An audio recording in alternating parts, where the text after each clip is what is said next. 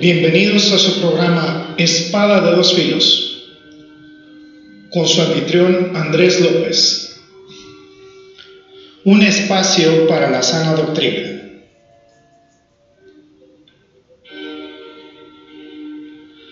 Comenzamos.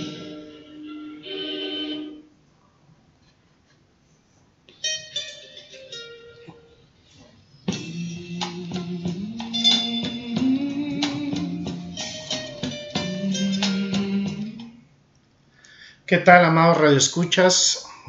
Bienvenidos a su programa Espada de dos filos, un nuevo episodio. Y vamos a comenzar dando lectura a los Salmos, capítulo 19, versículos 1 al 6.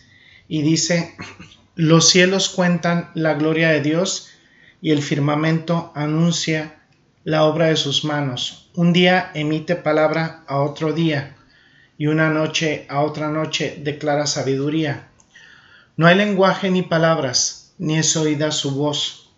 Por toda la tierra salió su voz, y hasta el extremo del mundo sus palabras.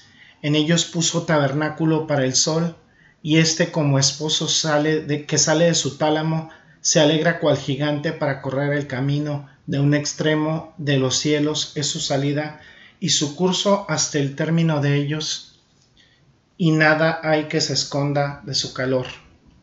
Vamos a orar. Gracias, bendito Señor, por este nuevo episodio de esta emisión, de este ministerio que tú has provisto para nosotros, para deleitarnos, para bendecirnos con tu libro de orígenes, Padre, con el Génesis, en donde podemos empezar a explorar todo lo maravilloso que tú tienes para contarnos sobre cómo creaste los cielos y la tierra. Te exaltamos, amado Padre. Bendecimos tu santo nombre por, siempre. En Cristo Jesús oramos. Amén. Bueno, la vez anterior veamos algunas reflexiones de argumentos por los cuales se refuta eh, la evolución y Primeramente quiero agradecer a Radio Cristo Viene, a todas las personas que nos sintonizan en este momento, a todos nuestros hermanos en Cristo y a todos nuestros amados radioescuchas en general que hacen el favor de sintonizarnos. Y eh, veíamos que por tantos eh, elementos como por ejemplo lo que es el, la situación del ácido dexoxirribonucleico que nos permite eh, que permite contradecir totalmente todo este argumento evolutivo y pues eran elementos que no existían en la ciencia en el momento en que Darwin desarrolló su teoría. Cada uno de estos los diferentes organismos vivos en el universo, decíamos, tiene su propio código y podemos preguntarnos cómo obtuvieron ese código de dónde vino. Hay una mente divina que hizo todo. Cuando Dios creó, creó todo y lo codificó todo. Controla la inmensidad del universo con su inteligencia. Todo demuestra la impronta y la mano de Dios. Veamos algunas reflexiones eh, de un libro muy interesante escrito por Wilder Smith. Y eh, hay una situación que, de un hombre, también un científico llamado Van Neumann, en realidad un científico definió estas máquinas vivas, las máquinas vivas de Van Neumann, y se refiere a que el organismo está vivo, pero lo sorprendente de los organismos vivos es que son autoproductores, autosustentables y autorreparadores. Eso es lo que se refiere como la, máquina de Van Neumann, autoproductora, autorreproductora, autosostenible y autorreparadora. Y señala en su libro que no podríamos nunca construir una máquina como esa. No hay ninguna máquina como esa. No se puede construir una, por ejemplo, una computadora que tenga bebés computadoras, ¿no? o un auto que, que, que tenga bebés autos, no, no, se puede hacer eso. Y Vain me señaló que si pudiéramos hacer una máquina lo suficientemente compleja como para reproducirse y mantenerse, eh, siempre estaría en mal estado debido a su complejidad, por lo que no se puede cumplir con la responsabilidad de la autorreparación. Nunca hemos creado como seres humanos una máquina como esa, sin embargo, cada organismo vivo es eso, precisamente, es autoproductor, es autosustentable y se autorrepara. Es increíble, es la mente de Dios. No se puede decir que esto es casualidad, no se puede decir que eh, una evolución ciega al azar o un acto de desafío, eh, porque eso constituiría, perdón, un acto de desafío contra la razón misma. Eh, ahí vemos esta revelación de Dios, de Dios mismo. Douglas Kelly dice, uno puede notar que todo el edificio de la teoría evolutiva se ve cada vez más como una situación de fe en lugar de una ciencia objetiva y empírica, y sus cimientos son inestables. Fin de la cita. Según Michael Denton, eh, que escribió uh, un libro titulado Una teoría en crisis, nos dice textualmente, dice, no cabe duda que después de un siglo de intensos esfuerzos, los biólogos no han podido validar la teoría de la evolución en ningún sentido significativo el hecho es que la naturaleza no se ha reducido al continuo que exige el modelo darwiniano, ni se ha asegurado la, credibilidad del azar como una agencia creativa de vida. Fin de la cita. Es de hecho todo lo contrario. Cuando más se aprende sobre la ciencia, sobre su asombrosa complejidad, sobre la armonía científica que hay en el universo, eh, en cuanto más se aprende sobre la ciencia desde la perspectiva de su diseño, más se sabe que debe haber una inteligencia eh, detrás de la creación del universo. Más ciencia, más acercamiento a la teoría de una creación inteligente. Y luego dice nuevamente Douglas Kelly, dice, ahora, en la naturaleza del caso estamos lidiando aquí con una situación única la creación del universo en el espacio-tiempo como una fuente trascendente de acuerdo con las escrituras. Lo hizo surgir, no pudo haber hecho que surgiera nada más de la nada, sino bajo la palabra del poder de Dios, la complejidad, el orden, la inteligencia. Cuando la ciencia razonable, y lo podemos analizar así, amados radioescuchas, sugiere, tendría que sugerir totalmente una creación sobrenatural, inteligente y poderosa, porque lo podemos observar día con día y todavía lo está. La ciencia, en toda honestidad, tendría que reconocer eso porque es la única explicación racional y razonable. Saber que está, que quién es Él, que es Dios y saber cómo lo creó, la ciencia debería inclinarse ante la escritura y ante el Dios de la escritura. Nuestra única fuente de conocimiento verdadero es la Biblia, la Biblia. La evolución es un acto de fe, fe irracional. La creación también es un acto de fe, pero esta es una fe reveladora. Porque los que creemos en la Biblia y la palabra de Dios sabemos y estamos conscientes que la evolución es una secta religiosa del siglo XX, del siglo XXI, niega la razón, niega la revelación.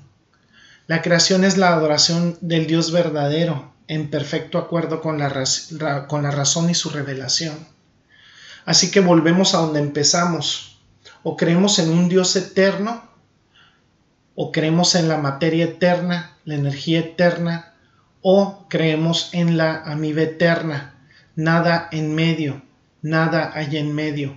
O sea, es un materialista que, creemos, que se cree en la eternidad de la materia o una persona que cree en, lo sobrenatural, en la eternidad de Dios. Solo hay estas dos opciones. ¿Qué le sucede al mundo que eh, rechaza al Creador y lo reemplaza por lo material? Bueno, sucede lo mismo que reemplazar al Dios Creador como un tiempo sin rostro, sin oportunidad, sin materia, sin energía. Eh, Así es. Vemos a otra opinión de William Proben de la Universidad de Cornell que lo declara claramente. Dice, las implicaciones de la ciencia moderna son claramente inconsistentes con la mayoría de las tradiciones religiosas, las cuales no son inherentes. Fíjense bien en esto, dice, existen leyes morales o éticas, no existen principios rectores absolutos para la sociedad humana. Al universo no le importamos nada y no tenemos un significado final de la vida. Y este es el fin de la cita. Si somos un resultado del azar, entonces nada importa. No hay un estándar moral, no hay un estándar ético, todo lo que queda es tragedia, drama y desesperación. Este universo es el resultado de fuerzas impersonales. Si el universo no tiene rostro, si hay una oscuridad constante porque no hay nadie allí, entonces no hay diferencia en lo que hagamos en cada una de nuestras vidas. Si hay un creador y si ese creador muestra su rostro en forma humana como Jesucristo, es entonces el Dios amoroso, el Salvador y el bendito que respalda esta creación. Y esa es totalmente la diferencia en la vida de las personas. Eh, yo estoy muy contento porque la Biblia comience así como comienza. El principio creador de Dios. En el principio Dios creó los cielos y la tierra. Y bueno, los evolucionistas dirían al principio la amiba, o sea, al principio la energía, ¿no? La Biblia dice en el principio Dios. Y les quiero compartir precisamente lo que viene también en el primer capítulo de Juan. Y vamos, vamos a leerlo porque es muy interesante y ahí también establece todo lo que es el principio creador. Fíjense cómo comienza la epístola de Juan, la, perdón, el Evangelio según Juan, dice, y les leo eh, desde el versículo 1 hasta el 11, dice, en el principio era el verbo, y el verbo era con Dios, y el verbo era Dios. Este era el principio con Dios, en el principio con Dios. Todas las cosas por Él fueron hechas, y sin Él nada de lo que ha sido hecho fue hecho. En Él estaba la vida, y la vida era la luz de los hombres. La luz en las tinieblas resplandece y las tinieblas no prevalecieron contra ella. Hubo un hombre enviado de Dios, el cual se llamaba Juan. Este vino por testimonio para que diese testimonio de la luz, a fin de que todos creyesen por él. No era la luz, sino para que diese testimonio de la luz. Aquella luz verdadera que alumbra a todo hombre venía este mundo en el mundo estaba y, por el, y el mundo por él fue hecho, pero el mundo no le conoció, a lo suyo vino y los suyos no le recibieron. Todas las cosas por él fueron hechas. Aquí no se dice que nada evolucionó. Y lo podemos ver también en el libro de Hebreos, versículo 11. Perdón, capítulo 11, versículo 3 dice, por la fe entendemos haber sido constituido el universo por la palabra de Dios, de modo de lo que de modo, perdón que lo que se ve fue hecho de lo que no se veía. Los mundos fueron enmarcados por la palabra de Dios. Está en Génesis, está en Juan, está en Hebreo.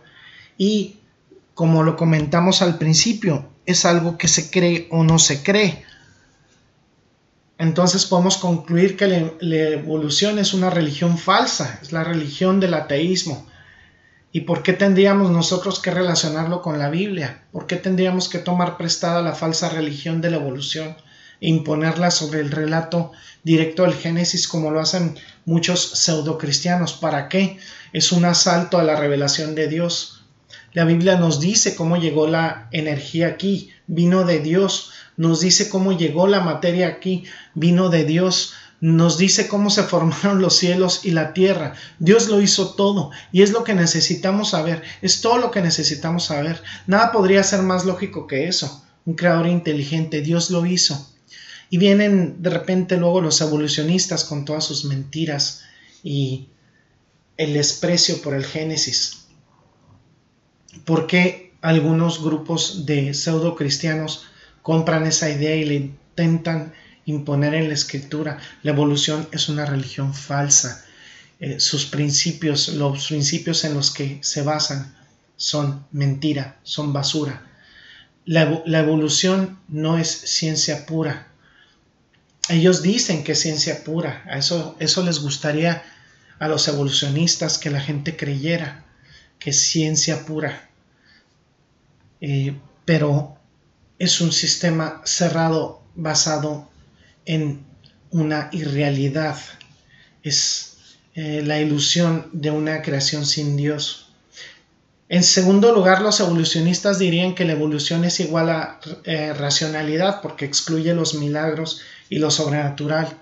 Pero en realidad, amigos, eh, llega un punto en que lo sobrenatural es lo único racional.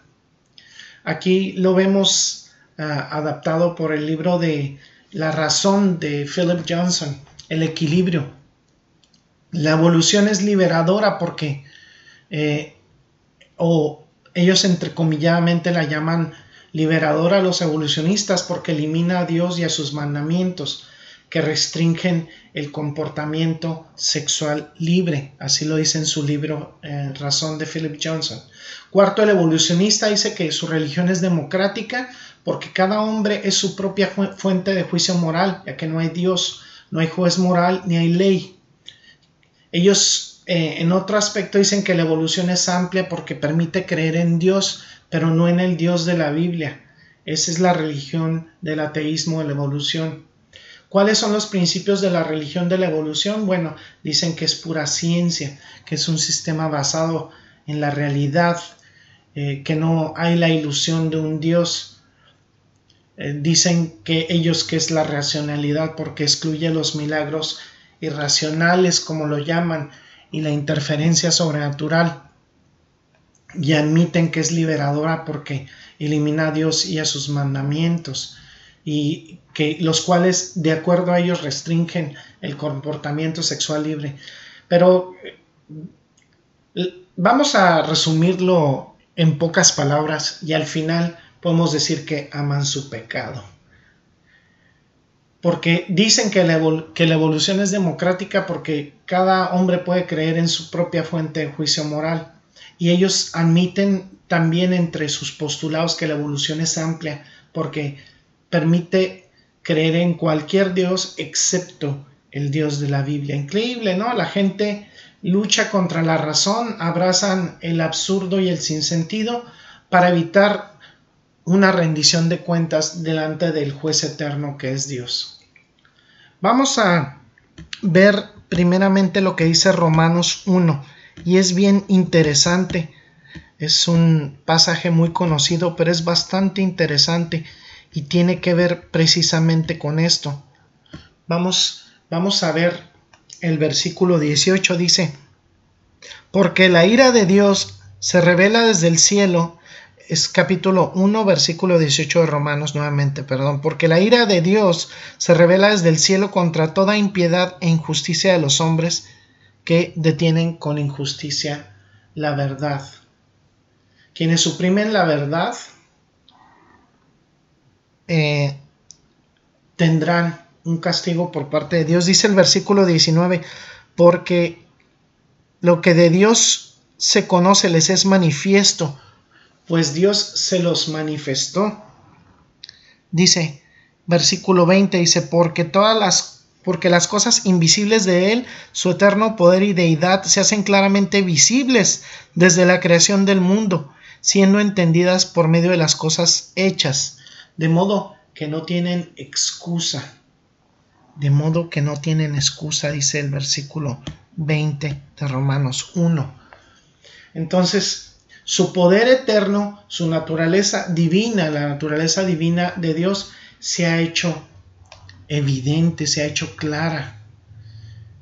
No le dieron gracias a Dios, se volvieron inútiles los hombres en su especulación, su corazón tonto se oscureció, profesando ser sabios, se hicieron necios, se hicieron tontos, intercambiaron la gloria de Dios, del Dios incorruptible, por una imagen en, forma corruptible, de, hombre corruptible, perdón, de pájaros, de animales de cuatro eh, patas, de criaturas que se arrastran. Y comienza el versículo 18 diciendo que la ira de Dios se desata en contra de estas personas, que reemplazan lo sobrenatural por lo natural, reemplazan a Dios por las criaturas. Este es el juicio de Dios sobre ellos. Eh, así es y está establecido en Romanos 1. Esto es lo que piensa Dios respecto al evolucionismo. Tenemos que permanecer fortalecidos en nuestra fe. Tenemos que no tenemos que rendirnos ante esta visión supuesta del mundo. Debemos tener una completa confianza en que la palabra de Dios es verdadera, en que es dada por inspiración de Dios, porque dice que ninguna palabra es eh, de, interpretación propia. La palabra de Dios no es de interpretación propia. Los hombres de Dios han sido movidos por el Espíritu Santo y es lo que está establecido en la palabra, que Dios ha creado el universo en seis días de 24 horas y que está escrito en el libro de Génesis que hemos visto hasta ahorita. Debemos fortalecer nuestra fe al estar convencidos que Dios ha creado todo y que ha redimido a los pecadores.